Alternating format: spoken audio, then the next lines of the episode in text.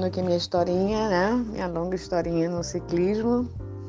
É, quem escutou aí o podcast parte 1 e parte 2, encerrei falando das minhas competições fora do Brasil. É, também já consegui vencer provas fora, é, nos Estados Unidos, campeão do Tour de Adirondack, uma prova assim duríssima, com muita montanha. Tive é, pódio na, na, prova em Chicago também, é, no 4 of July, né, uma prova que comemorava, comemora a independência dos Estados Unidos, da Super Week também, que é uma, uma, um evento que dura, dura duas semanas. E eu fui pódio também, acho que fui terceiro. Não sei se foi segundo ou terceiro, agora não vou lembrar.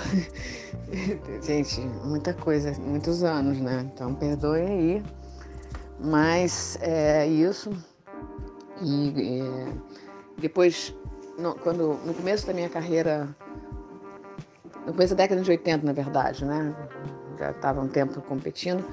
O, o, o Sport TV, o canal Sport TV foi lançado e eu tinha feito algumas reportagens né, TV Manchete e enfim, várias coisas que já tinha é, circulado nas, na, na TV e me convidaram para fazer parte de, dos comentários de provas, primeiramente de mountain bike. É, isso foi em 91. E quando eu comecei, acreditem, era zero reais que eu ganhava naquilo ali. Eu fiquei uns dois anos mais ou menos trabalhando de graça. Só que podem lembrar na época não tinha internet.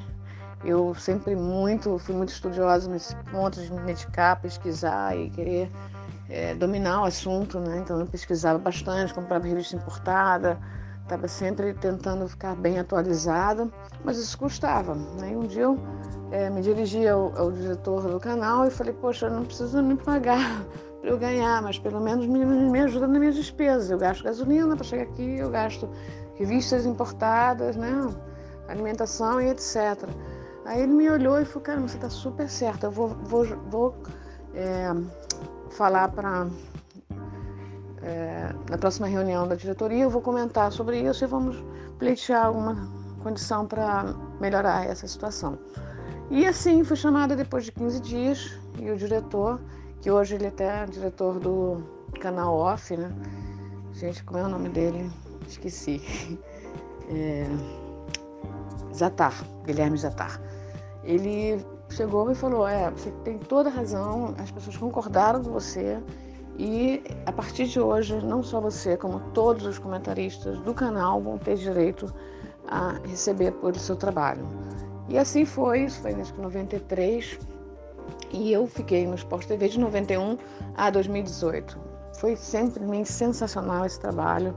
Eu fazia assim com prazer que era é, não dá nem para descrever né? essa alegria que eu tinha de fazer esse trabalho. As pessoas me mandavam mensagens nas minhas redes sociais, no, no particular e tudo, dizendo: caramba, você parece estar pedalando com a sua voz, de tanta emoção que você, é, que você joga quando você fala de ciclismo. Então, assim, foi uma honra fazer parte desse trabalho, desse projeto. É uma pena que tenha acabado, mas realmente o ciclismo parece que sumiu do Esporte TV, a gente não vê mais.